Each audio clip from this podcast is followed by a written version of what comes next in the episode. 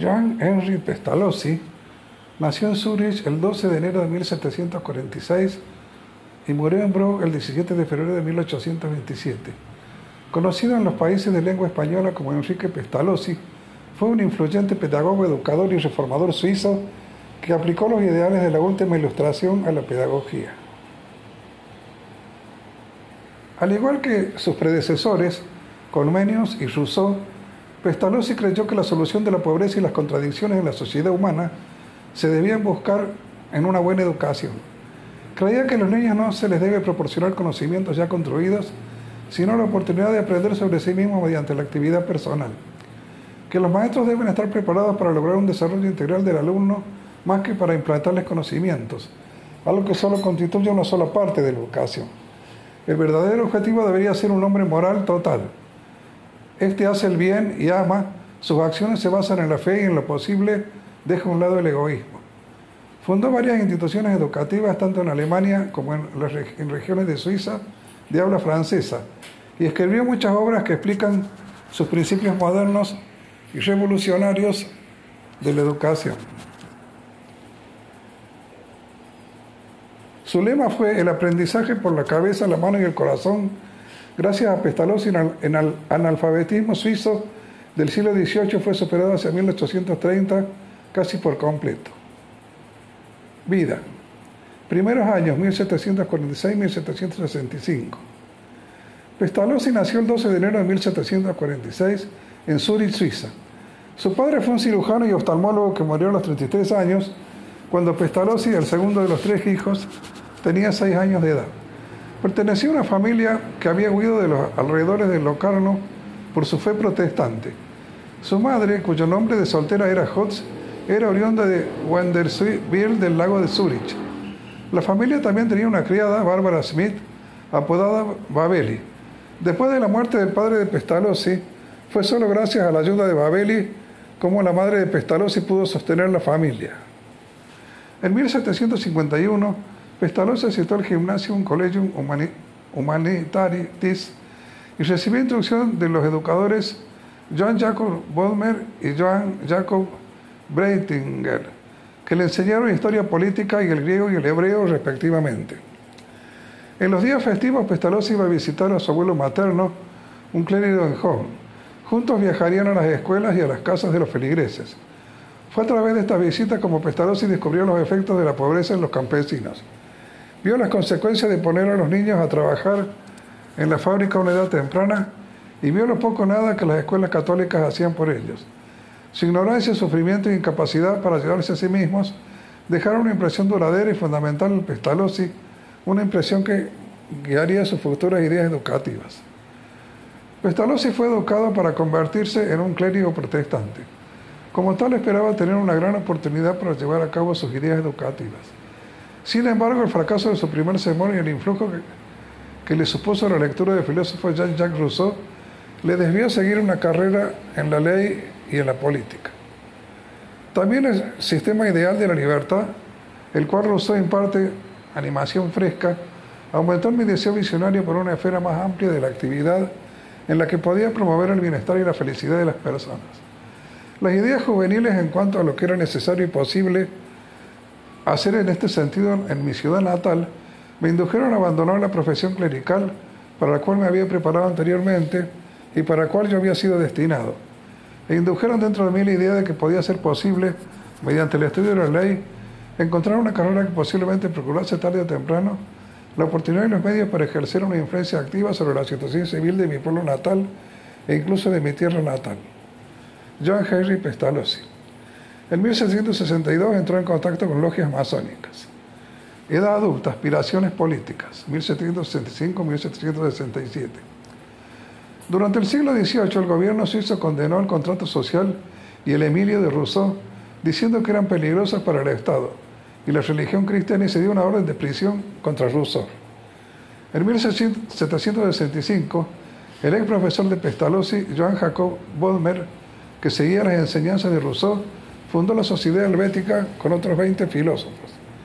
Este profesor reunía a sus alumnos en una sala del gremio para que se llamaba Patriotas para debatir sobre los pensamientos de los filósofos antiguos y modernos.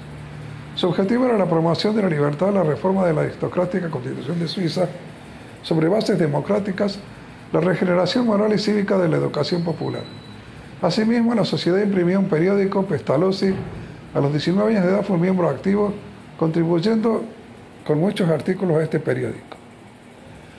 Pestalozzi investigó y sacó a luz varios casos de prevaricación legal y corrupción oficial de esta manera. Se creía que andaba complicado en la fuga de un colaborador compañero del periódico y pese a que más tarde fue probada su inocencia, estuvo bajo arresto tres días. El periódico fue clausurado por su posición radicalmente democrática. Estos eventos provocaron que Pestalozzi hiciera muchos y muy poderosos enemigos políticos que destruyeron su esperanza de hacer carrera en el ámbito judicial. Neuhoff, 1769-1779. Tras el fracaso de sus aspiraciones políticas y por sugerencia de varios amigos, Pestalozzi decidió hacerse agricultor. Durante este tiempo, un miembro de la sociedad helvética, Johann Rudolf Schiffelli, había traído atención por su exitoso modelo de negocio al convertir una gran parcela de tierra sin valor en varias granjas prósperas. En 1767 Pestalozzi visitó a Schiffelli con la finalidad de aprender su método. Tras pasar un año con Schiffelli, Pestalozzi compró 15 acres de terrenos baldíos en un barrio de Zurich y con el apoyo financiero de un banquero zuriqués adquirió aún más tierras. Pestalozzi pretendió ayudar a los pobres y a los sin derechos en el campo. A los 21 años se casó con Ana Stulges, que tenía 8 años más que él. Se casaron en septiembre de 1769. Pestalozzi comenzó a construir una casa en su fuertemente hipotecada propiedad que llamó Neuhof. Pero como la tierra que había comprado no era cultivable, el banquero le retiró su apoyo. Pestalozzi añadió entonces el negocio de hilado de lana a su granja para mejorar la situación financiera, pero los desafíos aumentaban tanto como su deuda. Tres meses después de quedarse sin apoyo financiero, Ana Schultes dio a luz al único hijo de la pareja, Jean-Jacques Pestalozzi, apodado Shaheli, quien sufría continuos ataques epilépticos que Pestalozzi y su mujer debían preocuparse constantemente por su salud. Transición desde la granja a la escuela industrial de Neuhoff. A consecuencia del fracaso en su proyecto horario empobrecido del mismo, Pestalozzi quiso ayudar a los pobres. Había observado que los huérfanos que aprendían como agricultores estaban sobrecargados de trabajo y mal alimentados. Deseaba enseñar a vivir una vida satisfactoria y pensó en convertir Neuhoff en una escuela industrial. Contra los deseos de su esposa, Pestalozzi se ganó el apoyo del filósofo Isaac Iselin de Basilea, quien lo publicó en Las Efemérides, una revista dedicada a cuestiones sociales y económicas. Esta publicación llevó a que se hicieran suscripciones y se, y se recibieran préstamos libres de intereses. La nueva fundación tuvo un corto periodo de aparente prosperidad, pero al cabo de un año Pestalozzi volvió a rondar la ruina. En 1777 un recurso al apoyo político atrajo ayuda muy necesaria y Pestalozzi contribuyó publicando una serie de cartas sobre la educación de los pobres. Sin embargo, esto solo pospuso el fracaso de la institución. En esta propiedad Pestalozzi cobijó y prestó ayuda a los niños de familias pobres a los cuales se les ofreció un edificio de llevar a cabo la labor del hilado y el tejido de algodón.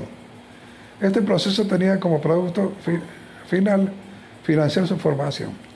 En 1769 Pestalozzi tuvo que cerrar Neuhoff. Con la ayuda de sus amigos, al menos fue capaz de salvar la, la casa de Neuhoff para que él y su familia vivieran en ella, pese a lo cual estaban arruinados. Las amistades de su familia lo abandonaron, así como la mayoría de las personas que habían mostrado interés por sus ideas. Periodo de actividad, literaria, 1780-1797. Las obras nocturnas de, de un ermitaño, 1780. Iselin no abandonó a Pestalozzi y le animó a seguir escribiendo. En 1780 Pestalozzi publicó anónimamente Die Efemérides, una serie de aforismos titulados Las horas nocturnas de un ermitaño. Constituyen una de sus obras más tempranas y en ello esquematizó ideas que posteriormente serían conocidas como pestalocianas. Los aforismos trajeron poca atención en el momento de su publicación. Leonardo y Gertrudis, 1781, 1786, 1785 y 1787.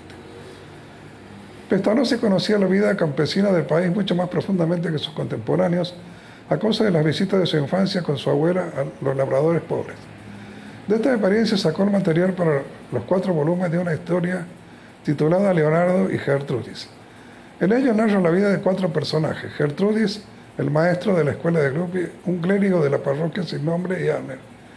Gertrudis es una madre y esposa de la aldea de Bonal y enseña a sus hijos cómo vivir vidas moralmente honradas a través de la fe y del amor a Dios. Luffy, un maestro de escuela, ve el éxito que Gertrudis tiene con sus hijos y trata de moldear su escuela alrededor de sus enseñanzas. Un clérigo de la parroquia adopta también estas enseñanzas y en esta tarea los tres son ayudados por Arner, un político que solicita ayuda al Estado. A través de los cuatro que personifican a las instituciones, se logra una armonía y que se ofrezca una educación integral a todas las personas. El primer volumen inspirará su posterior de cómo Gertrude educa a sus hijos, 1801, y fue muy exitoso, aunque los otros no, tuvieron igual repercusión. Quinto y sexto volumen. Pestalozzi había planeado un quinto y sexto volumen, pero su viaje de 1804 a París se perdió el manuscrito del quinto y se ignora si llegó a escribir un sexto. Christopher y Elizabeth, el periódico de Swiss Zerblatt, 1782. En 1782 Pestalozzi escribió Christopher y Elizabeth como una serie de conversaciones nocturnas contra la corrupción social y la política. Asimismo se introdujo en la redacción de un semanario recién fundado titulado Schweizerblatt, pero cerró este mismo año cuando Pestalozzi empezaba a ser su jefe de redacción. Mi investigación sobre el curso de la naturaleza en el desarrollo del género humano, 1797. En 1794 Pestalozzi visitó a su hermana en Leipzig durante la estancia en Alemania se reunió con Jonah Wolfgang van Goethe, Christoph Martin Weyland y Jonathan Gottfried Heder. En su viaje de regreso a Neuhof, conoció además al filósofo Jonathan Gautier Fitch. Fitch vio la idea de Pestalozzi la clave para la solución del problema educativo y le propuso a Pestalozzi escribir acerca de sus puntos de vista sobre la naturaleza humana y el problema de su desarrollo.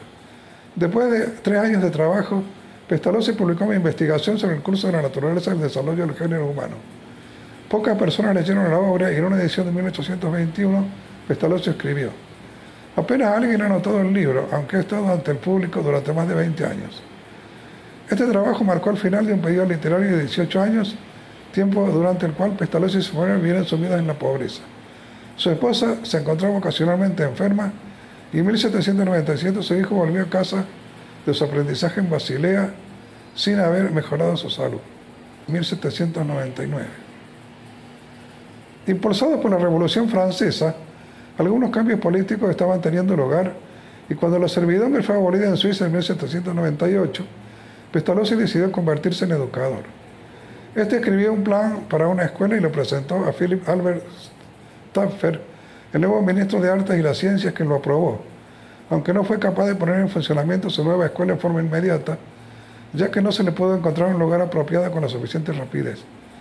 Mientras tanto, se le pidió a Pestalozzi que se hiciera cargo de un periódico del gobierno, el Helvetides World con la esperanza de ganarse la aprobación de los suizos, ya que en este periodo los cambios políticos de cualquier signo eran vistos como tiránicos.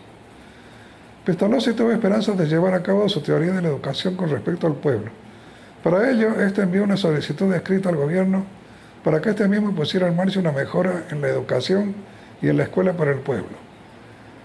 El directorio concedió una cantidad importante para la fundación de un instituto para niños huérfanos, siendo Pestalozzi el que lo dirigiría. Cuando en 1798 el ejército francés invadió la ciudad de Stand, muchos niños se quedaron sin hogar o la familia. El gobierno socio creó un orfanato y contrató a Pestalozzi el 5 de diciembre de 1798 para hacerse cargo de la institución recién creada. El 7 de diciembre Pestalozzi fue a stand y escribió, fui con mucho gusto, porque yo esperaba ofrecerle a estos pequeños inocentes alguna compensación por la pérdida que habían sufrido y de encontrar en, su miseria el fundamento de su gratitud. En mi afán de poner mis manos a la tarea que había sido el gran sueño de mi vida, debería haber estado listo para comenzar, incluso en los más altos Alpes y sin fuego ni agua, por así decirlo. Burgdorf, 1800-1804. Cómo Gertrudis enseña a sus hijos, 1801. En la ciudad de Burgdorf, Pestalozzi iba a recibir un pequeño salario trimestral, una casa y un puesto de profesor en la escuela de niños de la ciudad. El zapatero que dirigía la escuela antes de Pestalozzi no estaba de acuerdo con sus ideas. Nervioso al principio continuó su investigación y experimentos educativos en Stans. Por entonces Joan Friedrich Herbert, un amigo suyo, también pedagogo, le sugirió que le rey voulez mecanizar la educación, que produjo, según sus palabras, un torrente de luz sobre todo mi esfuerzo. Se confirmaron sus ideas de la educación que se había desarrollado en Neuhof, Stans y ahora en Burgdorf. Toda la comprensión se puede lograr a través de una secuencia ordenada psicológicamente. En enero de 1800, un joven maestro, Hermann Kruse, se ofreció a ayudar a Pestalozzi. Kruse ya tenía cierta experiencia y siguió el ejemplo de Pestalozzi. Tras ocho meses de enseñanza, las autoridades valoraron su trabajo y lo elogiaron por sus avances. En ocho meses no solo había diseñado a los niños de 5 y 6 años de edad para leer a la perfección, sino que también escribir, dibujar y comprender la aritmética. La Junta Escolar promovió a Pestalozzi a ser maestro en una escuela de niños varones de mayor edad, donde continuó sus experimentos educativos. Impulsado por su éxito, Pestalozzi decidió abrir otra escuela en Burgdorf, el Instituto para la Educación de los Hijos de las Clases Medias, en octubre de 1800 en el castillo de Burgdorf, que le cedieron las autoridades para la misma. Aquí dos educadores se unieron a Pestalozzi, Johann Georg Tobler y Johann Christoph Buss. Durante este tiempo, Pestalozzi sistematizó y codificó muchos de sus métodos de ideas acerca de la educación. Por segunda vez, Pestalozzi alcanzó el éxito literario atrayendo un amplio círculo de lectores tras publicar cómo Gertrudis enseña a sus hijos, 1801. El libro tuvo un profundo impacto en la opinión y en la práctica de, de la educación. Está escrito en forma de 14 cartas de Pestalozzi a su amigo Heinrich Gessner, un encuadernador de Berna. Las tres primeras describen cómo él, Cruz, Tobler y Bus llegan y se instalan en Burgdorf. Entre la cuarta y la undécima expone sus reflexiones y experiencias en la enseñanza de la teoría y práctica de la pedagogía de la educación. La carta 2 se trata de educación física, mientras que las dos últimas hablan sobre la educación moral y religiosa. El propósito de Pestalozzi en estas cartas era demostrar que, sin la, sin la reducción de los conocimientos a elementos simples, y sin la construcción de una serie graduada de ejercicios ordenados psicológicamente, nadie podía enseñar a sus hijos eficazmente. Este súbito éxito literario impulsó a la gente de todas partes de Suecia y Alemania a visitar la escuela de Burgdorf. La escuela creció, pero Pestalozzi todavía sentía que no estaba haciendo lo suficiente. Constituía un éxito financiero, pero la escuela no podía hacer lo que más deseaba Pestalozzi, educar a los pobres. Comunicó al gobierno suizo que le gustaría tener la oportunidad de educar a los pobres y en respuesta le abrieron dos comisionados para investigar su trabajo. Tras un dictamen favorable, el gobierno decidió transformar la escuela de Pestalozzi en una institución nacional. El personal recibió salario fijo y se destinó dinero para publicar los libros, de texto escritos por Pestalozzi y su personal. Con esta suma, Pestalozzi publicó en 1803 tres libros elementales. El ABC de la percepción sensorial, Lecciones sobre la relación de las relaciones numéricas y libro de la madre. Otros dos miembros se unieron al personal de Pestalozzi durante este tiempo. Johann Schaffer Smith, 1785-1851, y Johannes Schniederer, 1779-1843. Schmidt empezó en el instituto como alumno pobre, pero se añadió al personal de causa de su capacidad de enseñanza. Nieder era un amigo del crédito. La familia Pestalozzi vino al instituto para vivir y trabajar con él allí.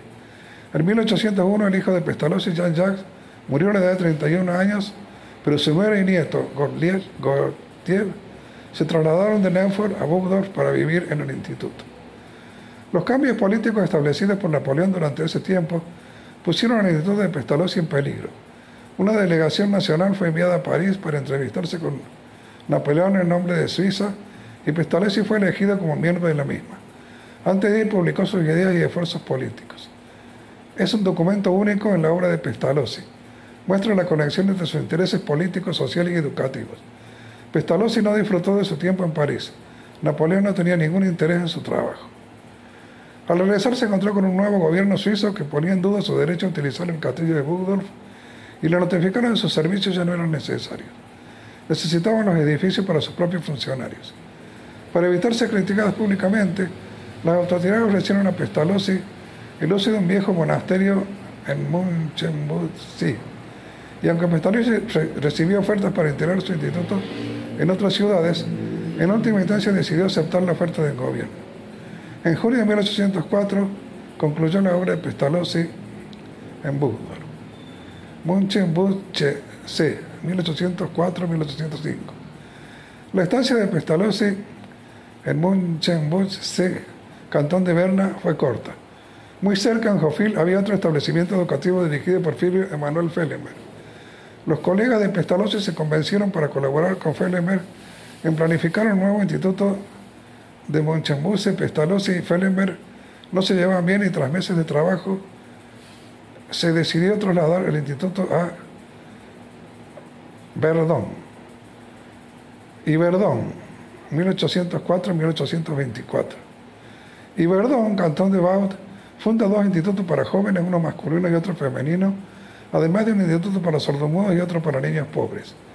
Pestalozzi fue elegido presidente de la Sociedad Helvética y escribió en ella sus dos últimos opúsculos.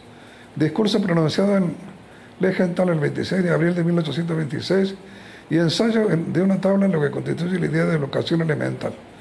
El Instituto de los Niños tenía dos horas diarias para poder dedicarse a las actividades relacionadas con el medio ambiente y la sociabilización. Sus principios educativos son presentar el aspecto concreto antes de introducir conceptos abstractos, comenzar por el entorno próximo antes de ocuparse de lo que está distante, hacer proceder de ejercicios simples los ejercicios complicados, proceder gradual y lentamente. El castillo de Verdón se encontró con problemas económicos a causa de que durante todos los años disminuye el número de alumnos y por tanto era imposible el pago de las pensiones y el mantenimiento del edificio. Estos impedimentos fueron disimulados debido a la presencia de un profesorado que a cambio de aprender el método de Pestalozzi e impartir clases, recibían un sueldo moderado. Finalmente, tras la marcha de Pestalozzi, el centro se vio obligado a ser cerrado.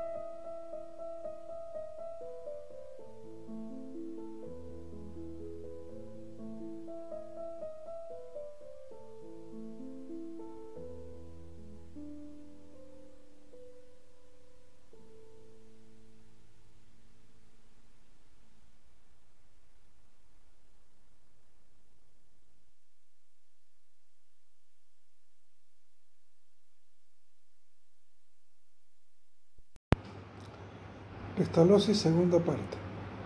Para su enseñanza tomó en cuenta la intuición intelectual, tomando dos aspectos que conforman su educación elemental, que son, para la enseñanza de los números, relaciones métricas y numéricas, utilización de tablillas con letras, las cuales acumulaba de uno en uno para que el niño conociera la relación entre los números, al mismo tiempo que servía para aprender las letras. Además, con estos niños aprenderían de cuántas sílabas y letras se compone una palabra. También se usaban otras donde el niño tenía que ir añadiéndolas a un tablero de unidad en unidad hasta ir alcanzando operaciones más complejas. Partir de las cosas simples antes de avanzar a las más complicadas. Para la enseñanza de la forma, observar, medir, dibujar, escribir. Pestalozzi considera que la mejor forma de que un niño aprenda es mediante la observación de los objetos que los rodean. Es por ello que si a un niño le enseñamos un objeto, memorizará su nombre, pues sus partes por el medio de la impresión que recibe ese objeto de los sentidos. Enriquecer la memoria de los niños con explicaciones sencillas de objetos y materiales. Enseñar a describir y darse cuenta de sus percepciones. Pestalozzi rechazaba la idea de enseñar por medio de la memorización por recitación de contenidos y en cambio abogaba por la observación, la experimentación y el razonamiento. Enseñar al niño por medio del dibujo a medir todos los objetos que se presentan a su vista y adquirir habilidades para reproducir. Pestalozzi pensó que por medio del dibujo se ejercitaba el niño en su escritura. Para la enseñanza del lenguaje. El elemento principal de esta enseñanza es el sonido, pues era un proceso que iba del sonido a la palabra y de la palabra a la gramática. A partir de los sonidos los niños irían dando forma a las palabras, las irían enlazando hasta crear una frase. Por medio del ejercicio de lectura y escritura afianzar los conocimientos del lenguaje para aspectos generales de su educación alimentar. Poner en práctica el método de enseñar a unos por medio de otros debido al gran número de niños. La enseñanza de ambos sexos, coeducación. Importancia de la educación creativa y productiva. Enseñanza de moral y religión que se deben iniciar en la familia. Considerar que las relaciones afectivas entre madre e hijo condicionan a este paulatinamente a desarrollar sentimientos de bondad y amor. Educación social Sitúa al niño en una verdadera relación con la naturaleza y cultura, la cual debe iniciarse en la familia y continuarse en la escuela. Pestalozzi se basa en la fe en lo posible y deja a un lado el egoísmo. La práctica de la escuela trabaja combinando la enseñanza de la lectura, escritura, cálculo, dibujo, moral y religión con las actividades agrícolas. Pestalozzi defendía la individualidad del niño y la necesidad de que los maestros fueran preparados para lograr un desarrollo integral del alumno más que para impartirles conocimientos. Incluyó la educación manual y educación física con medida de fortaleza y resistencia corporal. El niño es guiado para aprender a través de la práctica y la observación por medio de la utilización natural de los sentidos. La pedagogía de Pestalozzi tuvo como objetivo incluir nuevos aportes a la educación infantil, respetando el desarrollo del niño para lograr una educación integral, donde uno de los factores importantes es el juego, ya que mediante la exploración o la observación el niño aprende de una forma significativa. Principios. Pestalozzi indicó que solo la educación podría realizarse conforme a una ley, armonía con la naturaleza. Desde este principio deriva, la necesidad de libertad en la educación del niño. Es preciso que esté libre para que pueda actuar a su modo en contacto con todo lo que lo rodea, ambiente. Educación elemental. Debía partirse de la observación de las experiencias, intereses y actividades educativas, de no enseñar nada que los niños no pudieran ver, idea tomada de Rousseau, y consideró que la, la idea principal de la enseñanza no consistía en hacer que el niño adquiera conocimientos y aptitudes, sino en desarrollar la fuerza de su inteligencia, dividiendo aquella en forma gradual de acuerdo con su evolución y donde se tomara en cuenta al individuo como una unidad de inteligencia, sentimiento y moralidad. Sostenía que cualquier irregularidad en esas características conlleva la nulidad de una educación integral. Educación física. Incluyó también la educación física como medio de fortaleza y resistencia corporal, cerrando a ser de una educación integral que va de lo más espiritual a lo puramente corporal. En 1770-1800, a sus 23 años de edad, casado y con un hijo, Pestalozzi ganó una finca de explotación agrícola que no llega a tener éxito. Entonces fundaría una empresa de industria textil con niños pobres a los cuales da educación e instrucción. Pocos años después, esta iniciativa también fracasa y entonces Pestalozzi, para subsistir, se dedica a la actividad de escritor. Esta función literaria de Pestalozzi dura 20 años y gracias a ella tenemos un gran número de las obras que nos ha legado este autor. En Stans, 1799, perdón. Tras la Revolución Suiza de 1798, una réplica de la Revolución Francesa, que supuso un desastre para el cantón de New Walden, cuyo capital es Stans, el gobierno suizo de la recién nacida República Helvética confía a Pestalozzi, que colaboraba políticamente con él, a la educación de los huérfanos de guerra y niños pobres de la región. Con esta experiencia que dura siete meses, Pestalozzi se va adentrando en el mundo de la educación. En Budorf, 1799-1804. Pestalozzi comienza a trabajar como maestro en una escuela pública y en 1800 funda una institución educativa privada, internado en el castillo de esta ciudad. A los tres años lo obligan a abandonarlo y entonces se traslada a su instituto en Munchen-Buch-Sin. Y después de un año acepta el ofrecimiento en la ciudad de Iberdón para trasladar allí su instituto. En 1801 Pestalozzi impuso sus ideas en torno a la educación del libro Cómo Gertrudis enseña a sus hijos. Su método partía de lo más sencillo a lo más difícil, observación, concientización y discurso. En Iberdón, 1804-1825, la institución docente de Pestalozzi alcanza su plenitud y un renombre internacional. Gracias a la ayuda de buenos colaboradores, él va perfeccionando y difundiendo su método. En los últimos años surgen dificultades en el seno de esta institución que ocasionan sinsabores a su fundador. En 1825 se cierra el instituto y él vuelve a Neuhof. El 14 de diciembre de 1814 murió su esposa. En 1815 subieron las diferencias entre los profesores de la escuela. Los últimos años de Pestalozzi fueron años de batimiento y penas para él. En 1965 se retiró a Neuhof, donde se había criado después de escribir las reflexiones de su vida y su último libro, El canto del cisne. Como él mismo decía, la obra maestra de su vida no era ni Burdorf ni Iberdón, sino que descansaba en los principios educativos que profesaba del desarrollo de la observación, la formación integral del hombre, la dedicación del profesor a la enseñanza, como reflejan sus seis meses de trabajo en estancia. Pestalozzi todavía tiene una profunda influencia en todos los aspectos de la educación. Hay que resaltar tres planos. Su pedagogía naturalista, un método, la intuición global, finalidad de la educación. Como sociólogo, Pestalozzi, tanto por sus escritos como por toda su actuación, es un hombre de la ilustración, un perfecto y renovado representante de la misma en todos sus aspectos. En política se adhiere expresamente al despotismo ilustrado en su obra, a buen talante la seriedad y la galería de mi época y de mi patria, 1815. En Leonardo y Gertrudis y en sus escritos posteriores, siempre presenta la educación como el medio de superar la pobreza del pueblo y de conducir a este a la felicidad y a la virtud. Otro ideal de la ilustración. Como hombre de la ilustración, Pestalozzi postulaba una religión sin dogmas revelados ni teologías de la iglesia, a las cuales llamaba superstición. Para él la religión residía en los sentimientos del corazón humano, que igual que para Kant tenía como función el moralizar a la persona y a la humanidad. La verdadera religión es la de las buenas obras, no la del culto. Mas por otra parte, Pestalozzi era un cristiano protestante convencido y devoto, practicante lleno de una piedad que inculcaba a sus alumnos y que expresó en muchos de sus escritos. Como filántropo interesado en procurar el bien del pueblo, Pestalozzi analiza los fallos, de, fallos en la organización y vida social de este, denuncia los abusos que existen en ella y propone los medios adecuados para corregir los fallos en todos los órdenes, laboral, sanitario, cultural, educacional y jurídico. Como político, el interés que tenía por la sociedad y su buen funcionamiento llevó a Pestalozzi a ocuparse de la política, en la cual participó activamente en algunas ocasiones. En su juventud se afilió a una sociedad patriótica y se implicó en sus actuaciones. En 1782 estuvo afiliado a los Iluminados de Baviera. Colaboró con, con, el gobierno instalado en Suiza por la Revolución de 1798, la llamada República Helvética, haciendo comprender al pueblo la necesidad de la misma y de las medidas gubernamentales tomadas. Fue miembro de una delegación que en 1802 visitó a Napoleón para ratificar la nueva constitución que éste imponía a Suiza. Como jurista, Pestalozzi había comenzado sus estudios haciendo la carrera de Derecho y aun cuando la abandonó muy pronto, sin duda le quedó la sensibilidad y afición por el tema jurídico que en distintas ocasiones fue tocando durante toda su vida y sintiendo la necesidad de renovar las leyes para hacerlas más justas y más adecuadas a la situación del momento. Como antropólogo, Pestalozzi ha cultivado una sociedad sobre la cual asienta las bases de sus concepciones políticas y sociales y una antropología personal que le sirve para saber cómo orientarse la educación de las personas.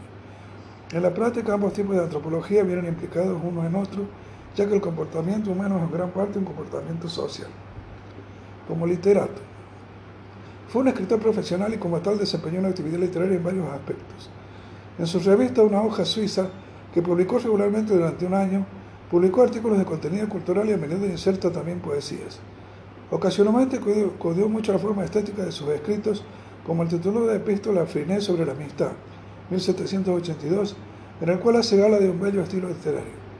Le ocurre lo mismo en ciertos momentos que, por ejemplo, describe una puesta del sol en el valle o un sentimiento religioso en el corazón humano. Las obras propiamente literarias de Pestalozzi son dos. Una, la primera parte de Leonardo y Gertrudis, libro este que podemos considerar también como una novela costumbrista, en la que el autor presenta y describe unos personajes populares muy característicos y sobre todo pone en sus bocas un lenguaje coloquial lleno de frescura rural y de modismos dialectales. Con razón su autor lo llama un libro del pueblo, y a Cristóbal y Elsa realizaron al mismo estilo un segundo libro del pueblo. El gran éxito popular de esta obra de Pestalozzi se debió sobre todo a esta característica estilística. Como didacta, lo más típico de Pestalozzi y aquello por lo, que, lo cual ha sido conocido y le dio más motivo de orgullo fue su método de enseñanza que mismo través de divulgar y de hecho en varios países europeos se fundaron las escuelas pestalocianas, entre ellos España. Para Pestalozzi el conocimiento humano comienza con la intuición sensible de las cosas y a partir de ellas se forman las ideas, por lo cual también el método de enseñanza debe seguir este mismo proceso de lo simple a lo complejo, adaptándose al desarrollo mental del niño en cada momento dado. El conocimiento debe ir avanzando desde unas intuiciones confusas a unas ideas claras y distintas. Entre sus frases más conocidas figuran, tarde o temprano seguro que la naturaleza se vengará de todos los hombres por lo que hagan en su contra. Para cambiar la persona hay que amarla. Nuestra influencia llega solo a donde llega nuestro amor.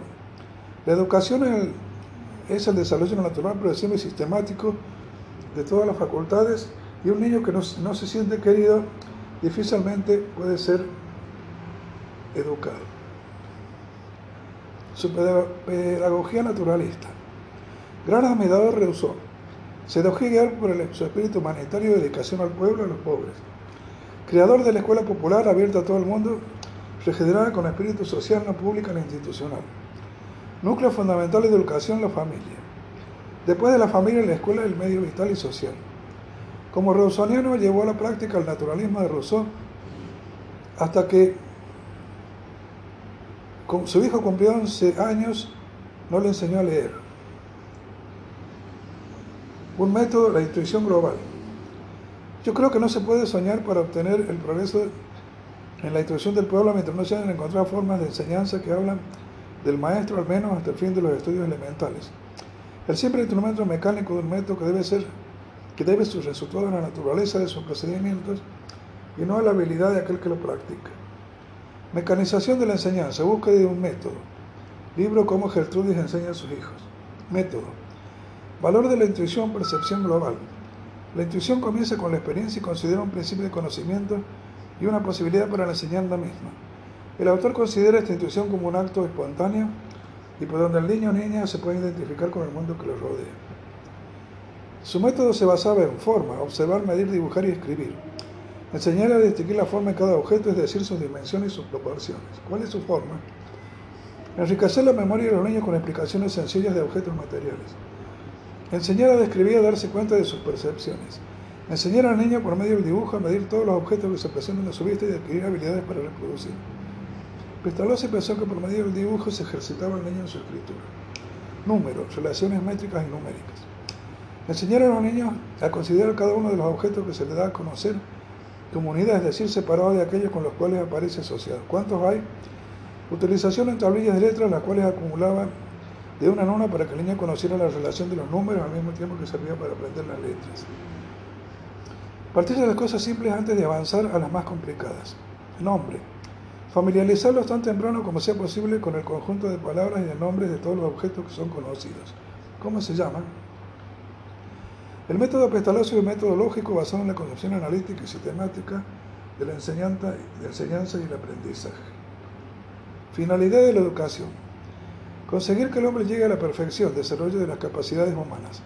Libertad autónoma del hombre. Aplicar los principios de igualdad y libertad. La humanización del hombre es el fin de la educación. Se basa en tres dimensiones que son cabeza, corazón y mano. Estas tres dimensiones guardan una relación entre sí. El autor consideraba de vital importancia para el desarrollo de los niños y para el desarrollo de sus habilidades y competencias para la vida y para el ámbito laboral. En primer lugar encontramos la cabeza que tiene como función la de distinguir de manera a las cosas. En segundo lugar, el autor considera que el corazón no solo refiere a los sentimientos, sino también a la confianza y la gratitud. Por último, las manos tienen como función la de formarse a sí mismas. La educación sigue el desarrollo de la humanidad. El camino que debe seguir la educación es ser instintivo, se encarga la familia. Educación familiar.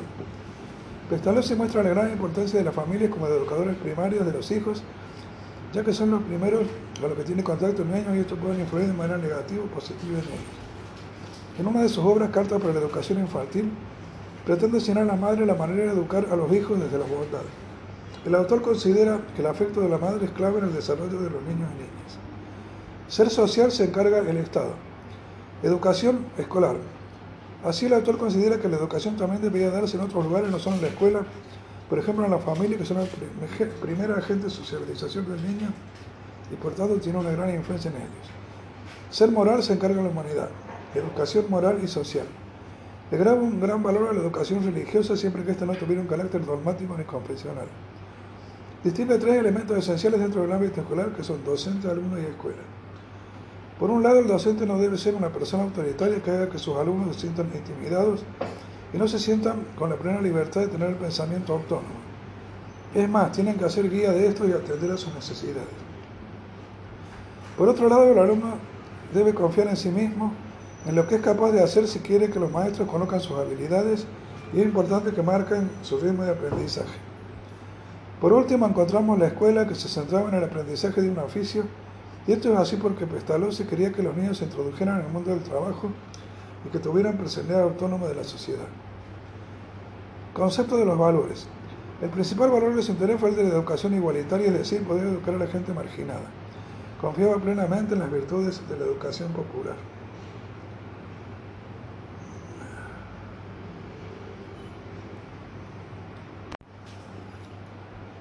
Aporte de la educación preescolar. Con Pestalozzi la pedagogía comienza a ver al niño de una manera diferente, lo sitúa una verdadera relación con la naturaleza y la cultura. Fue el primero en preocuparse por la socialización del niño. Consideraba que la escuela debía constituir una pequeña sociedad sin restricciones al individualismo y que los alumnos a través de la cooperación llegaran al conocimiento previo y esperado. A pesar de que su enseñanza se basa en una educación elemental, no escapan sus influencias a la educación preescolar. Tenemos los siguientes aportes. Le dio importancia al desarrollo de los niños. Puso en práctica la organización de experiencias y actividades en el medio del juego. Valoró las actividades espontáneas del niño. Hizo énfasis en la ejercitación de las manualidades o actividades manuales. Consideró la ejercitación en el dibujo como un medio de perfeccionar progresivamente la mano, lo cual le serviría de base para la escritura. Ejercitó el lenguaje por medio de la conversación sencilla para después aprender a leer. Destacó la utilidad de los ejercicios corporales combinados con los cantos. Señaló como vital el desenvolvimiento del niño en sus primeros momentos con la familia, en especial con la madre. Le dio importancia a la afectividad desde el mismo momento del nacimiento del niño. Destacó el desarrollo social del niño primeramente en la familia y posteriormente en la escuela. Consideró importante la creación de instituciones para atender a aquellos niños que eran carentes de recursos económicos. Epitafio, que aparece en la tumba de Pestalozzi. Salvador de pobres de Neuhoff. Predicador de pueblo en Leonardo y Gertrudis. Stan, padre de los huérfanos. En Budolf, en Muchenbursti, fundador de la escuela primaria. En Iberdón, educador de la humanidad. Hombre cristiano, ciudadano, todo para los demás, para sí nada. Bendecid su nombre.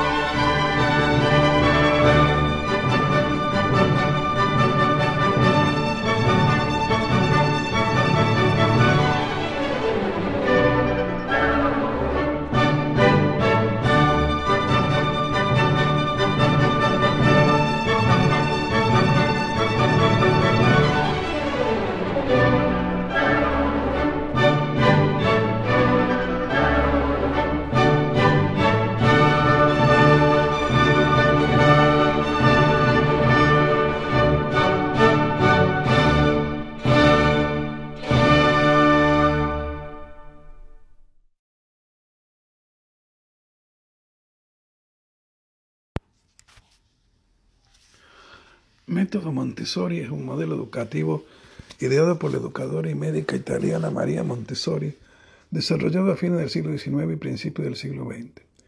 Inicialmente María Montessori trabajó con niños pobres de un barrio de Roma y con niños con algún tipo de discapacidad en un hospital.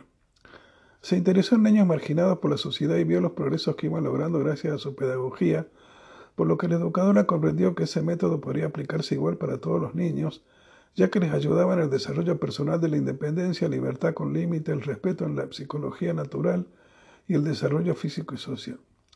Su libro El método Montessori fue publicado en 1912. Este modelo educativo se caracteriza por poner énfasis en la actividad dirigida por el niño y en la observación clínica por parte del maestro. Esta observación tiene la intención de adaptar el entorno de aprendizaje del niño a su nivel de desarrollo. El propósito básico perdón, de este método es liberar el potencial de cada niño para que se autodesarrolle en un ambiente estructurado. El método nació de la idea de ayudar al niño a obtener un desarrollo integral para lograr un máximo grado en sus capacidades intelectuales, físicas y espirituales. Por ello se trabaja sobre bases científicas en relación con el desarrollo psíquico y físico del niño. María Montessori basó su método en el en el trabajo del niño y en la colaboración con el adulto. Así la escuela no es un lugar donde el maestro transmite conocimiento, sino un lugar donde la inteligencia y la parte psíquica del niño se desarrollará a través de un trabajo libre con material didáctico especializado. María Montessori tenía una personalidad típica para su época. Nació el 31 de agosto de 1870 en Charaval, hija de Renilde Stupani y Alejandro, Alessandro Montessori. Insistió en realizar sus estudios en un liceo técnico a los 14 años, ya que deseaba ser ingeniera, pero finalmente descubrió un gran interés por la biología humana. Después de estas experiencias, sintió la ambición de estudiar medicina. Al haber realizado las pruebas en otras materias, es admitida en la Facultad de Medicina de la Universidad de Roma, donde se graduó en 1896 como la primera mujer médica en Italia.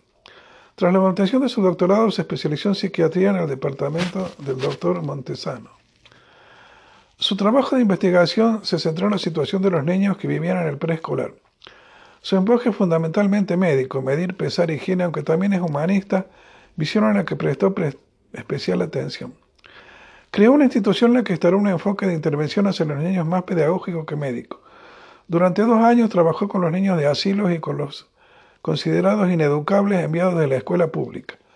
Partió del material de Seguin y de otro que concibió en función de las necesidades de estos menores. Presentó una parte de sus alumnos a los exámenes en las escuelas públicas, los cuales aprobaron.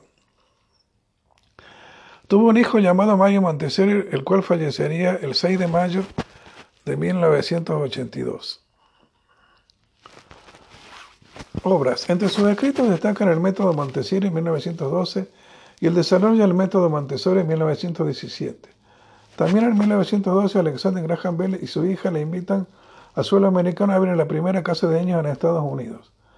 Posteriormente se sigue inaugurando escuelas y se crea la American Montessori Association, que encabezaron el mismo Bell y Margaret Wilson, hija del presidente Woodrow Wilson. Historia.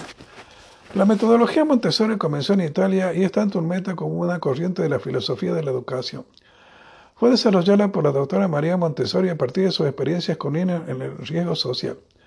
Basó su idea en el respeto hacia estos y su impresionante capacidad de aprender. La consideraba como la esperanza de la humanidad, por lo que les dio la oportunidad de utilizar la libertad de partir de los primeros años de desarrollo, siendo así que el niño llegaría a ser un adulto con capacidad de hacer frente a los problemas de la vida incluyendo los más grandes de todos, la guerra y la paz. El niño con su enorme potencial físico e intelectual es un milagro frente a nosotros. Este hecho debe ser transmitido por todos los padres, educadores y personas interesadas en niños, porque la educación desde el comienzo de la vida podría cambiar verdaderamente el presente y el futuro de la sociedad. Tenemos que tener claro, eso sí, que el desarrollo del potencial humano no está determinado por nosotros. Solo podemos servir al desarrollo del niño, pues este se realiza en un espacio en el que hay leyes que rigen el funcionamiento de cada ser humano y cada desarrollo tiene que estar en armonía con todo el mundo que nos rodea y con todo el universo. María Montessori. El método Montessori ha sido aplicado exitosamente con todo tipo de niños en muchas partes del mundo. Sin importar las críticas a su método en los inicios de la década 30 y del 40, ha sido aplicado y ha obtenido un avivamiento. En 1907 Montessori estableció la primera casa de niños, Casa de Bambini en Roma. En el año 1903 hubo un intenso interés por su método en Norteamérica, que más tarde disminuyó. Nancy McCormick Rambos em, revivió el método en América, estableciendo la Sociedad Americana Montessori, American Montessori Society, en 1960. Montessori fue exiliada por, Mussolini en la India durante la Segunda Guerra Mundial, mayormente porque rehusó comprometer sus principios y convertir a los niños en pequeños soldados. Montessori vivió el resto de su vida en los Países Bajos, país en el cual se encuentra la sede central de la MI Asociación Montessori Internacional, Murió en Norwich Ansi. Su hijo Mario encabezó la AMI hasta su muerte en 1982. Planteamientos pedagógicos. Distribución de la educación de los niños en grupos de 0 a 3 años correspondientes a periodos sensibles de desarrollo. Grupo de 0 a 3 años, grupo de 4 a 6 años, grupo de 7 a 9 años, grupo de 10 a 12 años, grupo de 13 a 15 años, grupo de 16 a 18 años, grupo de 19 a 21 años. Los niños deben considerarse seres competentes, alentados a tomar decisiones importantes. Observación del niño en el entorno como base para iniciar el desarrollo curricular, presentación de ejercicios subsecuentes para nivel de desarrollo y acumulación de información.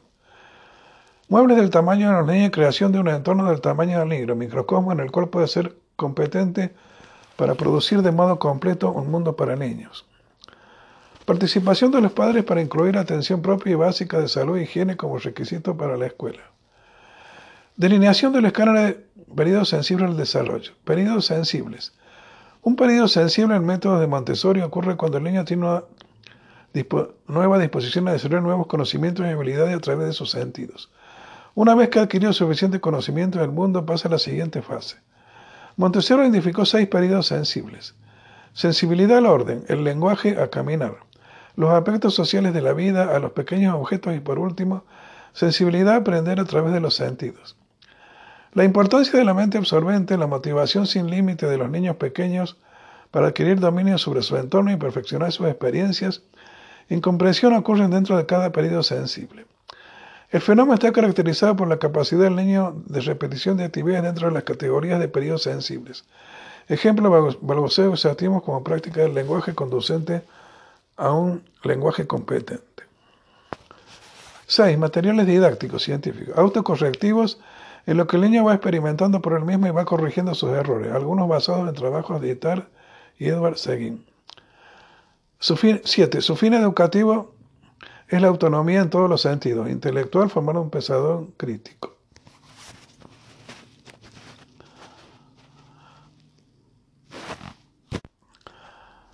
Moral, a través de la reciprocidad y el respeto mutuo. Social, trabajar con sus padres. Emocional, a la seguridad que le brindan los límites, la educación de la voluntad y la autosuficiencia. 1. Teniendo en cuenta las áreas en las que trabaja esta autora, la organización de las aulas tendría que estar relacionada con la distribución en torno a sus áreas de trabajo. Área de vida apátrica relacionada con el desarrollo de la vida cotidiana, área sensorial relacionada con la estimulación de los sentidos, área relacionada con la lectura y es relacionada con las matemáticas. 2. La naturaleza como entorno natural es una parte clave para el desarrollo del niño tanto a nivel físico, social y psicológico. Según el profesor Jaime Lorente, el haiku, poema de origen japonés relacionado con una emoción seguida en un entorno natural, es una buena herramienta que puede incorporarse al método Montessori. Centenario de las escuelas Montessori. La conferencia de Roma el 6 y el 7 de enero del 2007 dio comienzo al año de celebraciones de sus escuelas en todo el mundo. María Montessori innovó con la visión de que la educación no debería ser sino impartir conocimiento, sino un nuevo camino hacia la realización de las potencialidades. Modelo educativo solo un método. El trabajo educativo por María Montessori constituye un modelo educativo y no solo un método aplicado a la enseñanza, puesto que este concepto método implica por lo general la organización de actividades concretas para obtener un resultado, por lo que puede ser aplicado a prácticamente cualquier actividad organizada, en tanto modelo educativo requiere una concepción filosófica del aprendizaje, de la enseñanza, de la relación entre educador y el niño y de la finalidad social de la actividad enseñanza-aprendizaje, así como el desarrollo de herramientas específicas y materiales educativos basados en esta concepción. Todo este conjunto de ideas y lineamientos desarrollados por ella se conoce también como filosofía Montessori. Diseño del aula Montessori, aspectos que deben cumplir en las aulas. Tener espacios destinados al trabajo en grupo y áreas de trabajo individual para cada niño. Debe haber espacios dentro del aula abiertos y espaciosos para realizar distintas actividades. No hay escritorio, los niños trabajan en mesas de trabajo en el suelo, es esencial tener alfombras. La decoración del aula son los trabajos propios de los propios niños. Espacios definidos para cada asignatura, matemática, lenguaje, arte, cultura. En estas áreas debe haber diversos materiales. Es conveniente incluir un espacio para que el niño pueda estar en paz y pueda reflexionar. Un rincón del silencio con artículos bien escogidos para que el niño se sienta tranquilo, por ejemplo, una pecera o unas flores. Debe haber un espacio en el aula donde el niño pueda leer. Ventajas y desventajas de un aula Montessori. Ventajas. Se centra en el papel activo del niño en su aprendizaje. La metodología Montessori enfatiza el papel activo del niño en su aprendizaje por lo que las actividades educativas están adaptadas al ritmo del desarrollo de cada niño. De hecho, sus métodos están diseñados para estimular la creatividad y el pensamiento infantil, incitando a los pequeños a que descubran en forma autónoma su entorno y asimilen por sí solos los conocimientos. Fomenta el aprendizaje personalizado. Las actividades Montessori están pensadas para que cada niño ejecute en forma individual siguiendo su ritmo de aprendizaje. Por esto estas tareas no suelen tener instrucciones u órdenes sino que están identificadas para que las niñas puedan autocorregirse mientras las realizan sin necesidad de que intervenga un adulto. También los niños tienen completa libertad para escoger las tareas que prefieren realizar según sus preferencias y capacidades. Favorece el desarrollo espontáneo de las funciones cognitivas. A diferencia de las metodologías educativas más tradicionales, el método Montessori estimula un desarrollo casi ilimitado de las capacidades cognitivas del niño. En la práctica los niños pueden aprender todo lo que sean capaces de asimilar, ya que son ellos quienes gestionan el aprendizaje a partir de los métodos educativos que los adultos les ofrecen. Al no tener estándares a seguir, los pequeños pueden liderar, liberar perdón, su creatividad, imaginación, memoria, atención y pensamiento. Desventajas. Se pueden pasar por alto determinados aprendizajes. A diferencia de la educación tradicional, los niños que aprenden siguiendo el método Montessori tienen completa libertad para gestionar su aprendizaje. Es cierto que al dar de los niños la rienda de su aprendizaje estimula su motivación para aprender, pero también existe el riesgo de pasar por alto determinados conocimientos que al pequeño no le interesan. El desarrollo infantil se puede rezagar. La metodología Montessori enfatiza en el desarrollo personalizado de cada niño atendiendo a su propio ritmo de aprendizaje, de manera que evita la competencia entre coetáneos. Si bien este precinto evita que el niño se sienta demasiado presionado mientras aprende, también puede limitar su desarrollo ya que el pequeño puede carecer de retos que lo motiven a superarse y alcanzar el mismo nivel de desarrollo que hayan logrado sus coetáneos. Limita el desarrollo del niño en otros entornos. Cuando el niño accede a actividades sociales donde no se realizan actividades que siguen este tipo de pedagogía, la alternativa puede sentir contrariedad ya que nuestra sociedad prima las normas que se deben seguir para un buen funcionamiento del sistema. Contradicciones de la libertad total del niño y el papel del profesor. Finalmente, esta pedagogía puesta para total libertad del niño, siendo así el mismo quien sigue su propio aprendizaje sin que el adulto deba interferir en el proceso. Pero la realidad es que, contrariamente a lo que dicen, es el adulto quien conduce y guía al niño en todo momento para que realice el aprendizaje y esta necesita el soporte del adulto, al menos al principio del aprendizaje, como cualquier otra pedagogía. La teoría de la educación de Montessori. Autodeterminación, la libertad y la actividad espontánea. El modelo Montessori tiene dos elementos fundamentales. En primer lugar, los niños, especialmente los de edad inferior a 6 años, experimentan una importante ruta de desarrollo mental. Con base de sus observaciones, Montessori creía que dejar a los niños elegir y actuar libremente dentro del ambiente preparado de acuerdo a su modelo habría contribuido a un desarrollo óptimo. Tendencias humanas. Para Montessori hay características universales e innatas bioantropoevolutivas que surge con Mario y identificó como tendencias humanas en 1957. En el método Montessori estas tendencias humanas son consideradas como un comportamiento guía. En cada fase del desarrollo la educación debería facilitar su expresión. Hay un debate sobre la lista exacta de estas características, pero las siguientes son claramente identificables. Instinto de conservación, orientación en el ambiente, orden, exploración, comunicación, trabajo, manipulación del ambiente, exactitud, repetición, abstracción, autoperfección, mente matemática. Ambiente preparado. El método de educación Montessori ilustra la libre actividad dentro de un ambiente preparado, es decir, un ambiente educativo adaptado a las características humanas básicas y a las características de los diferentes niños. La función del medio ambiente es permitir al niño desarrollar su autonomía en todos los ámbitos, de acuerdo con sus propias directrices internas.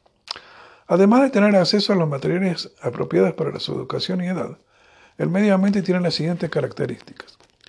Construcción en proporción con el niño y sus necesidades reales. La belleza y la armonía, limpieza, orden, un acuerdo que facilite el movimiento y la actividad. Material para el desarrollo cognitivo. El niño es libre en la elección del material. Todo debe surgir espontáneamente de su propio interés, desarrollando así un proceso de autoeducación y autocontrol. Montessori dividió el material utilizado por educación sensorial en material analítico, centrado en una cualidad del objeto, por ejemplo, peso, forma y tamaño. Educa los sentidos en forma aislada. Autocorrección del material. Educa el control de errores del propio niño sin la intervención del educador. Material atractivo para el niño. Objetos fáciles de utilizar creados para atraer al niño a la actividad. Vida práctica y vida sensorial. Vida sensorial, perdón. Las actividades de estilo de vida son la base de la pedagogía llevada a cabo por Montessori, inspirada por nuestra cultura y nuestra vida cotidiana, que se han adaptado a las necesidades de los niños. La actividad no es tan importante en sí misma como el desarrollo, concentración, la coordinación y la autonomía que permite al niño estar en un ambiente adecuado. Las actividades ofrecen oportunidades únicas a los niños para fortalecer y hacer más precisos sus movimientos. Debe aprender a coordinar sus gestos con un propósito. El enfoque Montessori, el papel del movimiento es primordial para el desarrollo armónico de los niños pequeños. María Montessori llamó estos movimientos como humanos según las indicaciones de la voluntad del niño con un propósito. A través de la repetición de los gestos, los movimientos hacen más precisos y el niño va adquiriendo la seguridad en la planificación de sus gestos. Diseñado para captar la atención del niño y facilitar el aprendizaje, el material de Montessori de la vida sensorial es mucho más que simplemente material de enseñanza.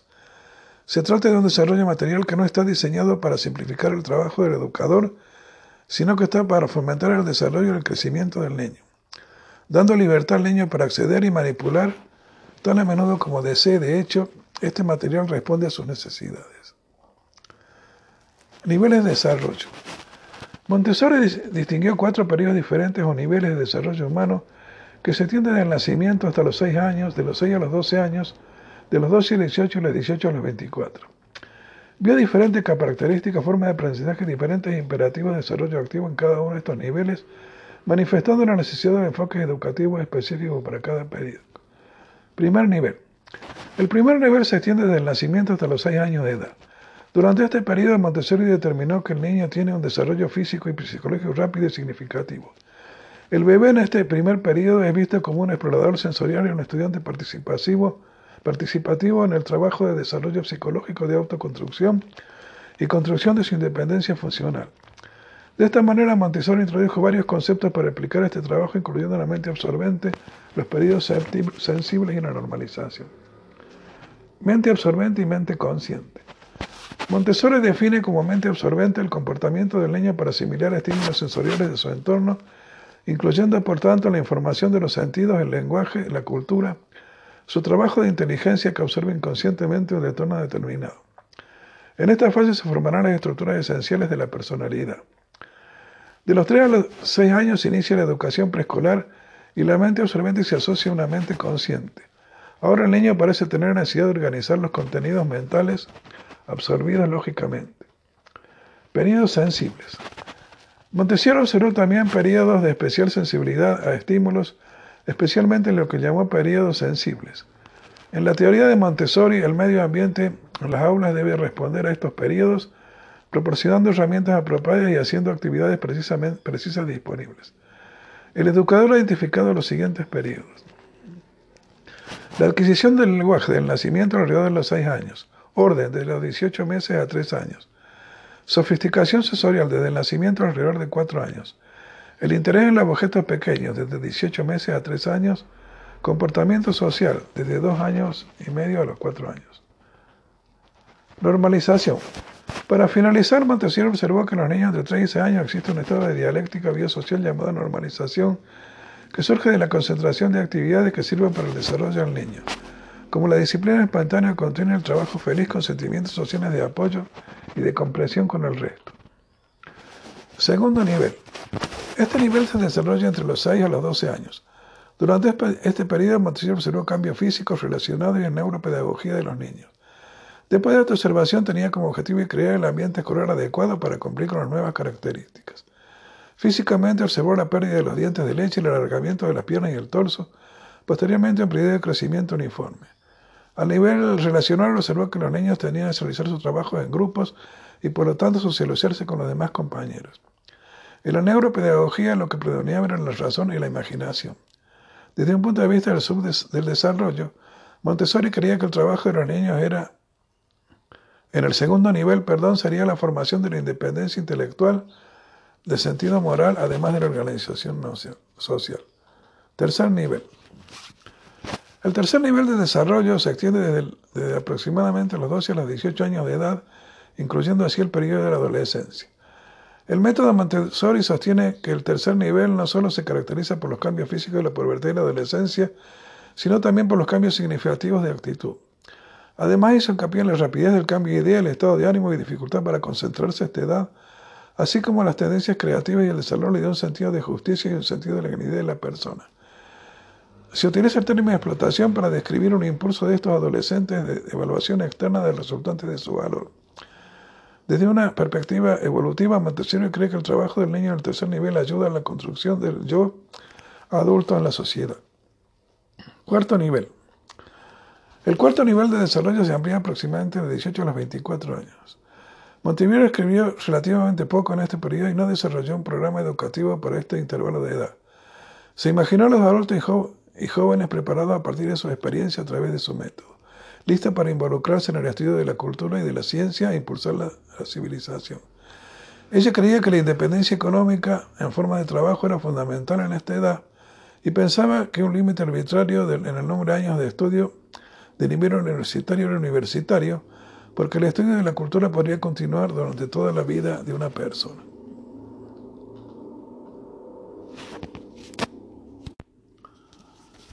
La autenticidad del método. Las ideas de Montessori tuvieron lugar a nivel internacional y en muchos países se establecieron sociedades conocidas como Sociedad Montessori para promover su trabajo. Sin embargo, Montessori mantiene un estricto control sobre el uso de su nombre e insistió en que solo ella era capaz de dar una auténtica educación en cuanto a sus métodos. En el año 1929 se fundó la Asociación Montessori Internacional para mantener la integridad de la obra de su vida, además de asegurarse que continuaría después de su muerte.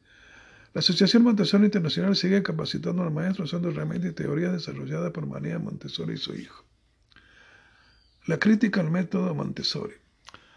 El método Montessori tuvo diversas acusaciones hechas del plano ideológico en lo que se refiere a una posición demasiado rígida y esquemática entre el bien de los niños buenos y los adultos corruptos. El plan de estudio ha sido criticado debido al carácter artificial de los materiales y de las modalidades rígidas de su empleo. Este método se ha puesto a la flexibilidad de otro, Agassi, único por la diversidad y por la fantasía del material de juego.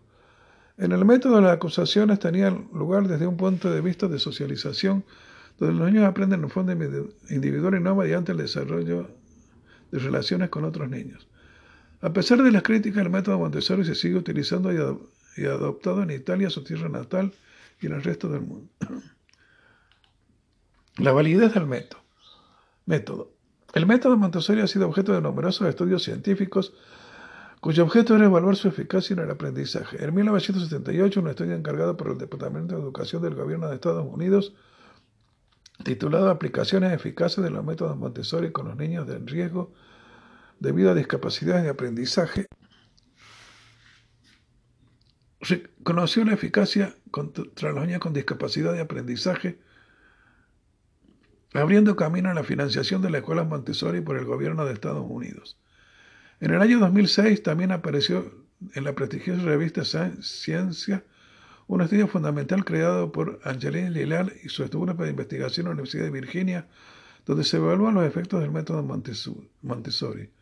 El estudio titulado Evaluación de la educación Montessori compara los diferentes aspectos en el aprendizaje de los niños de 5 y 10 años de edad, destacando los mejores resultados tanto en el campo como en las capacidades cognitivas sociales de los niños que asisten a las escuelas Montessori y los, niños que acuden a las escuelas con enfoques diferentes.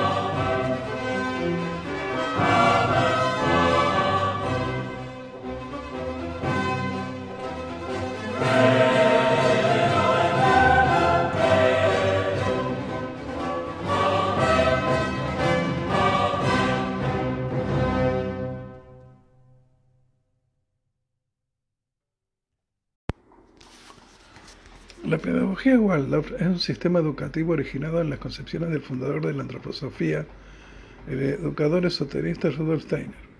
La primera escuela Waldorf se fundó en 1919 en Stuttgart, Alemania. Hay actualmente hay más de mil escuelas Waldorf independientes, unos 2.000 jardines de infantes y 646 centros de educación especial ubicados en 60 países, lo que constituye uno de los movimientos escolares independientes más grandes a nivel internacional. También hay varias escuelas públicas basadas en la pedagogía de Waldorf, escuelas charter y academias en torno de la educación en el hogar. Las escuelas basadas en la pedagogía Waldorf han sido criticadas por su acercamiento místico al conocimiento, por ser parte de un grupo religioso y por la falta de rigor académico. Además, se ha criticado su promoción en las pseudociencias y en el pensamiento mágico. En un artículo académico publicado en 2011 se han identificado las escuelas Waldorf como un factor de riesgo de la reticencia a la vacunación. La división de Steiner del desarrollo infantil en tres etapas principales se refleja en el enfoque de las escuelas hacia la educación de la primera infancia, que se centra en actividades prácticas y los juegos creativos. De la educación primaria, que se centra en el desarrollo de la expresión artística y las capacidades sociales, y de la educación secundaria, que se centra en el desarrollo del razonamiento y la empatía. Las evaluaciones cualitativas del trabajo del estudiante se integran a la vida diaria del aula. Las pruebas cuantitativas desempeñan un papel mínimo en la educación primaria y las pruebas estandarizadas generalmente se limitan a las requeridas para ingresar a la universidad. Los profesores y las escuelas individuales tienen una gran autonomía para determinar el contenido curricular, la metodología de enseñanza y la organización de autoridades. Orígenes. La primera escuela basada en las ideas de Steiner se abrió en 1919 en respuesta a una solicitud de Emil Moll, el propietario y director general de Waldorf Astoria Zigarettenfabrik, fábrica de cigarrillos, Waldorf Astoria en Stuttgart, Alemania, para educar a los hijos de los empleados de la fábrica. Este es el origen del nombre Waldorf, que es hoy una marca registrada en algunos países en asociación con el método. La escuela del Tuga creció rápidamente y con el tiempo la mayoría de los alumnos eran hijos de familias que no estaban relacionadas directamente con la empresa. La escuela Invicta fue la primera escuela integral en Alemania educando niños de clases sociales y habilidades diversas. La educación Waldorf se hizo más ampliamente conocida en Gran Bretaña en 1922 a través de las conferencias que Steiner dio sobre educación en una conferencia en la Universidad de Oxford. La primera escuela en Inglaterra, ahora la escuela Michael Hall, fue fundada en 1925, primero en los Estados Unidos, el Rudy Steiner School de la ciudad de Nueva York en 1928. En la década de 1930, numerosas escuelas inspiradas en la escuela original en sus principios pedagógicos se habían abierto en Alemania, Suiza, Países Bajos, Noruega, Austria, Hungría, Estados Unidos y el Reino Unido. La interferencia política del régimen nazi limitó y finalmente cerró la mayoría de las escuelas Waldorf en Europa con excepción de las escuelas británicas, suiza y neerlandesa. Las escuelas afectadas fueron reabiertas después de la Segunda Guerra Mundial, aunque los que se encontraban en áreas dominadas por los soviéticos fueron cerrados nuevamente unos años más tarde por los regímenes comunistas. En América del Norte, el número de escuelas Waldorf aumentó de nueve en los Estados Unidos y una en Canadá. En 1967, alrededor de los 200 en Estados Unidos y más de 20 en Canadá. Actualmente hay 29 escuelas técnicas en el Reino Unido y 3 en la República de Irlanda. Después de la disolución de la Unión Soviética, las escuelas Waldorf comenzaron a proliferar en Europa Central y Oriental. Más recientemente se abrieron muchas escuelas en Asia, especialmente en China. Actualmente hay más de mil escuelas Waldorf independientes en todo el mundo. Concepción del desarrollo infantil. La estructura de la educación Waldorf sigue la teoría externa sobre el desarrollo del niño que divide la infancia en tres etapas de desarrollo y describe las estrategias de aprendizaje apropiadas para cada etapa. Las ideas educativas de Steiner se basan en enseñanza y aprendizaje diferenciadas por fases genéticas una vez que se han formado las habilidades del niño y en el despliegue del conocimiento cultural. En uno, el postulado de un todo programa educativo que abarque la cabeza, el corazón y las manos, y en una organización heterogénea durante todo el sistema escolar y también en las clases. De este modo se siguen las teorías educativas del sentido común desarrolladas desde Comenius y Pestalozzi. El propósito declarado de este enfoque es el de despertar los aspectos físicos, conductuales, emocionales, cognitivos, sociales y espirituales de cada individuo, así como fomentar el pensamiento creativo y analítico. Una revisión realizada en el 2005 encuentra buenos resultados en el desarrollo de las capacidades creativas y sociales de los alumnos Waldorf, pero advierte de diversas limitaciones, como la escala demasiado pequeña de los estudios y la diversidad cultural, y señala la escasez de estudios sobre las propias escuelas Waldorf que dificultan la comparación sistemática. ¿Dónde está el libro que el maestro puede leer sobre lo que es la enseñanza? Los niños mismos son este libro. No debemos aprender a enseñar ningún otro libro más que aquel que ya se ha abierto ante nosotros y consiste en los propios niños. Rudolf Steiner, Los valores humanos en la educación. Educación inicial preescolar y jardín de infancia, hasta los 6-7 años de edad. La teoría pedagógica Waldo considera que durante los primeros años de vida, los niños aprenden mejor mediante la, limitación inconsciente, la imitación perdón, inconsciente de actividades prácticas. Por tanto, el currículo de la primera infancia se centra en la educación por la experiencia, lo que permite que los niños aprendan con el ejemplo y el juego imaginativo. El objetivo general del plan de estudio es impregnar al niño con la sensación de que el mundo es bueno. La rutina diaria incluye juego libre, trabajo artístico, por ejemplo, dibujo, pintura, modelado, rondas, canciones, juegos, historias, y tareas prácticas, por ejemplo, jardinería, cocina y limpieza, con variaciones rítmicas. Los periodos de recreo al aire libre se alternan con las actividades en el interior del espacio educativo. El salón de las clases pretende parecerse un hogar con herramientas y juguetes sencillos fabricados con materiales naturales, naturales perdón, que se prestan al juego imaginativo. El uso de materiales naturales ha sido ampliamente elogiado por numerosos autores por cubrir necesidades estéticas de los niños, alentando su imaginación y reforzando su identificación con la naturaleza. Aunque ciertas revisiones también se evalúa si la preferencia por lo natural por los materiales no manufacturados incluye una reacción contra los aspectos deshumanizantes de la industrialización del siglo XIX, en lugar de una evaluación razonada de las necesidades de los niños del siglo XXI. Los programas preescolares y jardín de infantes generalmente incluyen festivales estacionales tomados de una variedad de tradiciones, con atención puesta en las tradiciones locales de la comunidad en la que se desenvuelven. Las escuelas Waldorf en el hemisferio occidental tradicionalmente han celebrado festivales cristianos, aunque muchas escuelas norteamericanas también incluyen festivales judíos. El jardín de infantes Waldorf y los grados más bajos de la enseñanza primaria generalmente desalientan el uso de medios electrónicos por parte de los alumnos como la televisión y las computadoras. Hay varias razones para esto. Los educadores Waldorf creen que el uso de estos aparatos genera un conflicto con la necesidad del desarrollo de los niños pequeños, ya que su uso implica inactividad física y los contenidos pueden ser inapropiados o indeseables y obstaculizar la imaginación. Educación primaria de 6-7 años hasta los 12-14 años. Los pedagogos Waldorf consideran que la preparación para el aprendizaje formal depende de una mayor independencia del carácter, temperamento, hábitos, habilidades motrices y desarrollo de las capacidades intelectuales como la memoria y la abstracción. La instrucción formal en la lectura, la escritura y otras disciplinas académicas no se introducen hasta que los estudiantes ingresan a la escuela primaria, cuando los alumnos tienen alrededor de 7 años de edad. Steiner creía que involucrar a los niños pequeños en actividades intelectuales abstractas demasiado temprano podría afectar negativamente su crecimiento y su desarrollo. Las escuelas primarias Waldorf enfatizan el cultivo de la vida emocional y la imaginación de los niños. Para que los estudiantes puedan conectarse más profundamente con el tema, la instrucción académica se acompaña fuertemente de trabajo artístico que incluye narración de cuentos, artes visuales, drama, movimiento, música vocal, instrumental y manualidades. El plan de estudio base incluye historia, geografía, álgebra, geometría, biología, física, química, lenguas y también materias como geología, mineralogía, astronomía, nutrición, artes del lenguaje y mitología. El día escolar generalmente comienza con una lección académica, lección principal de una hora y media, dos horas, que orientada cognitivamente a un tema único durante el transcurso de aproximadamente tres semanas. Esta clase generalmente comienza con actividades introductorias que pueden incluir un canto, música instrumental o recitaciones de poesía, incluyendo a veces un versículo escrito por Steiner para el comienzo de un día escolar. La tarea de los educadores de primaria es representar el nivel personal un modelo a seguir que los niños naturalmente quieran imitar obteniendo autoridad a través del fomento de la relación del niño y de nutrir la curiosidad, la imaginación y la creatividad. El objetivo de esta segunda etapa es impregnar a los niños de la sensación de que el mundo es hermoso.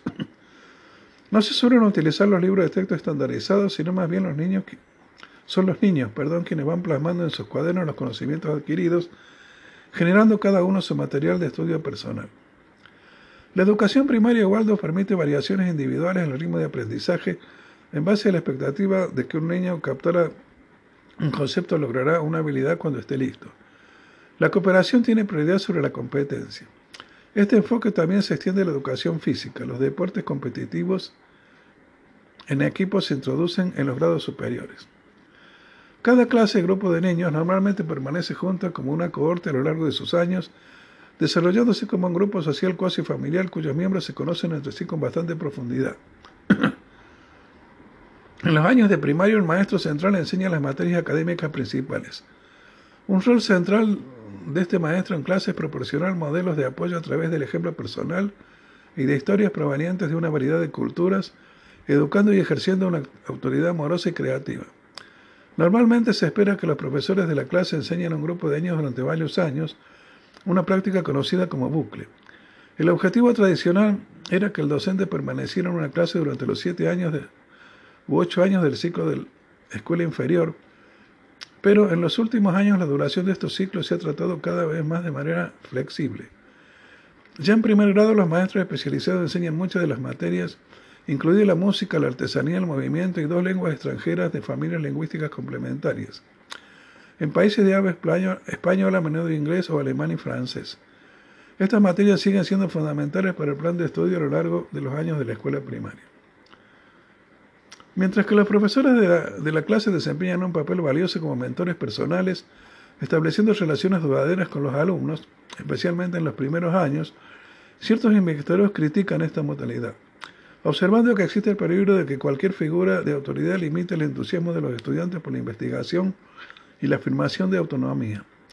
Urge enfatizó la necesidad de que los docentes estimulen el pensamiento independiente y la, discusión explicativa en estos años, lo cual se puede compensar con el accionar de los maestros de las materias especiales. En este sentido, hay buenos resultados en una serie de escuelas donde el maestro de clase acompaña a la clase durante seis años, después de la cual los maestros especialistas desempeñan un papel significativamente mayor. Educación secundaria, 12-14 años en adelante. En la mayoría de las escuelas Waldorf, los alumnos ingresan a la educación secundaria cuando tienen cerca de 14 años. Esto puede variar dependiendo de los países y la modalidad adoptada por cada escuela. La educación secundaria es brindada por maestros especialistas para cada materia. La currícula se centra mucho más en materias académicas, aunque los estudiantes normalmente siguen tomando cursos de arte, música y artesanía.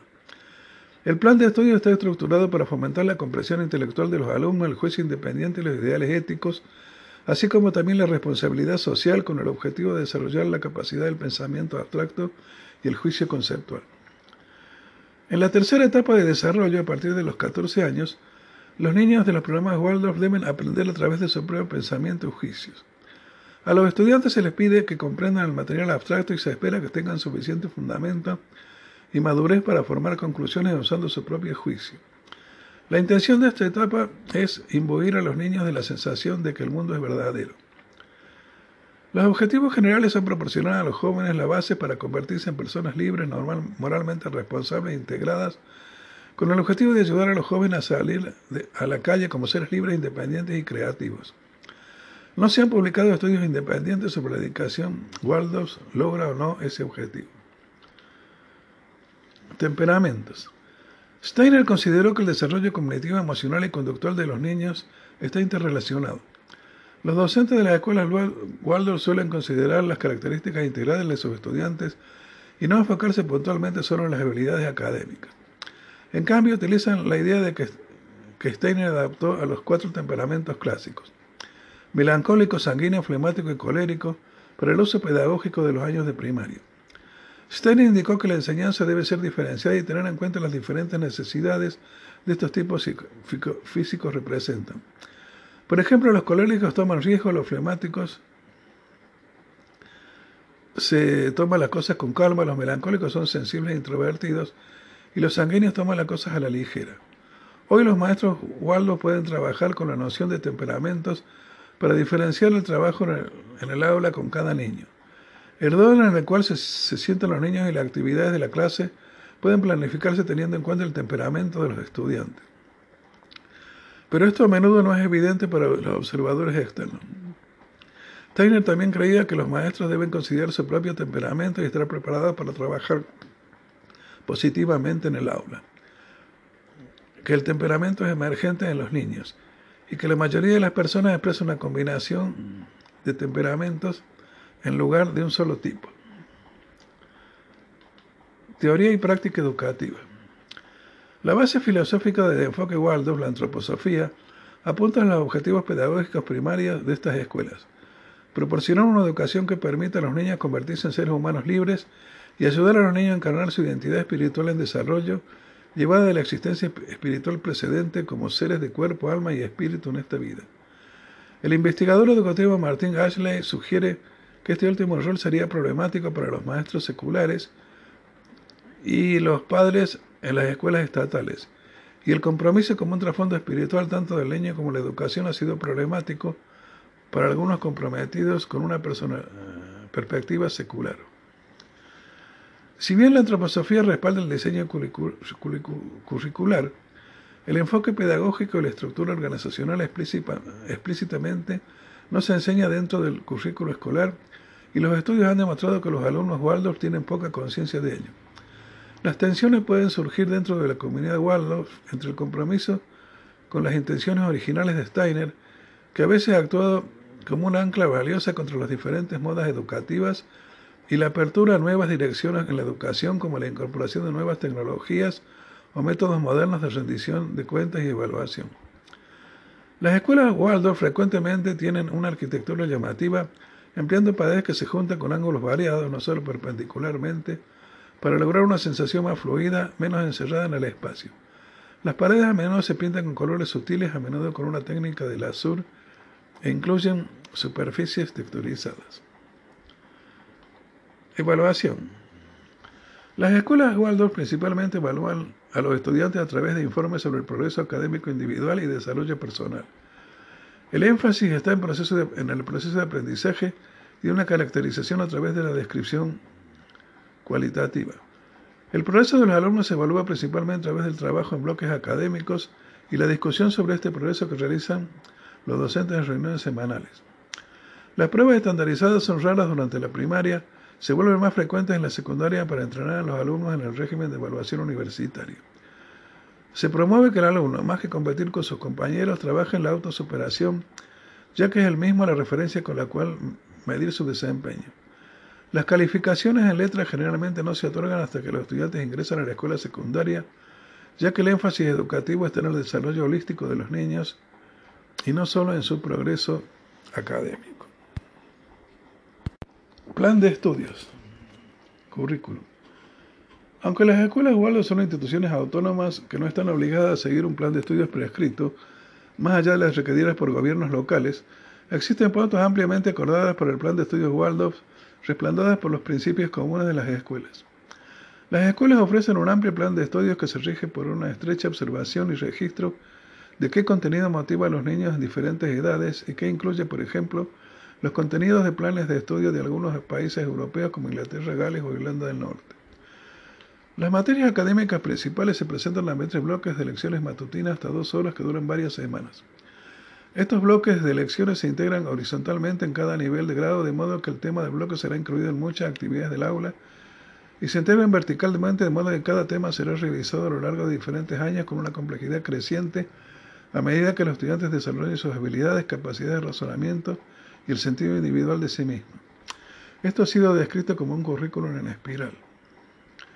Muchos temas y habilidades que no se consideran partes centrales de las escuelas convencionales, como el arte, la música, la jardinería y la mitología, son fundamentales para la educación Waldorf. Los estudiantes aprenden una variedad de artes finas y prácticas. Los estudiantes de primaria pintan, dibujan, esculpen, trenzan, tejen y hacen crochet. Los estudiantes mayores se basan en estas experiencias y aprenden nuevas habilidades, como la confección de patrones y la costura, tallado en madera y piedra, Trabajo en metal, encuadernación de libros y fabricación de muñecas o marionetas.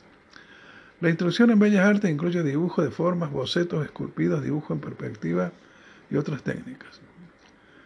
La instrucción musical comienza con el canto en la primera infancia y la instrucción coral sigue siendo un componente importante hasta el final de la escuela secundaria.